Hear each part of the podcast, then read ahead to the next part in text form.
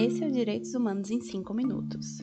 Meu nome é Carolina Porto, sou doutoranda em Direitos Humanos pelo Programa de Pós-Graduação em Direito da Universidade Tiradentes, em Sergipe. Sou bolsista CAPES Prosup e hoje vou falar sobre o movimento Direito e Literatura, que, como o próprio nome sugere, tem como objetivo analisar as relações existentes entre o direito e a arte literária.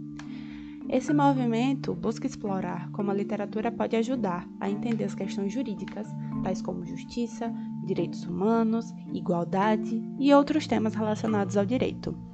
O movimento Direito e Literatura propõe que a literatura pode ser uma ferramenta valiosa para entender o direito, não apenas como sistema técnico, mas também como uma instituição humana que lida com conflitos, questões éticas e morais e que por isso acaba moldando as relações entre as pessoas.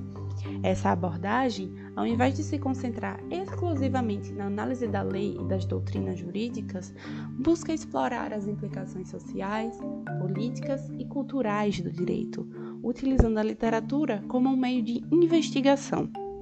A ideia é que a literatura pode nos oferecer um panorama mais amplo e profundo das questões jurídicas, e por isso pode ajudar o jurista a refletir sobre as normas, os princípios e principalmente sobre os valores que guiam todo o sistema jurídico. Dessa forma, estudar o direito e literatura é também destacar a importância da interdisciplinaridade e da abertura para outras formas de conhecimento, como a arte e a cultura, na formação de uma visão crítica e reflexiva sobre o direito. A literatura pode e deve ser uma fonte de inspiração para o desenvolvimento de novas ideias e soluções para problemas jurídicos complexos, a partir de seu olhar criativo e disruptivo da realidade. Além disso, é importante ressaltar a necessidade de uma abordagem crítica e reflexiva em relação ao direito e ao papel que ele desempenha na sociedade. E por isso, a literatura pode ser utilizada para expor as falhas do sistema jurídico e para questionar suas premissas e fundamentos. Essa abordagem crítica pode ajudar a construir um direito mais justo e igualitário, que leve em conta a diversidade e a complexidade dos sistemas sociais.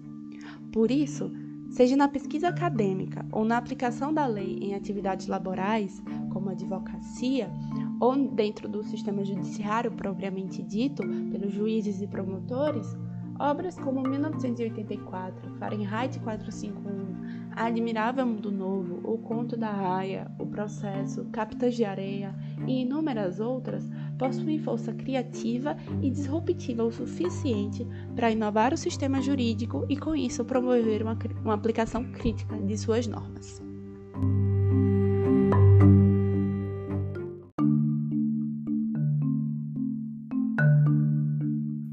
Esse foi o Direitos Humanos em 5 Minutos de hoje. Obrigada por acompanharem!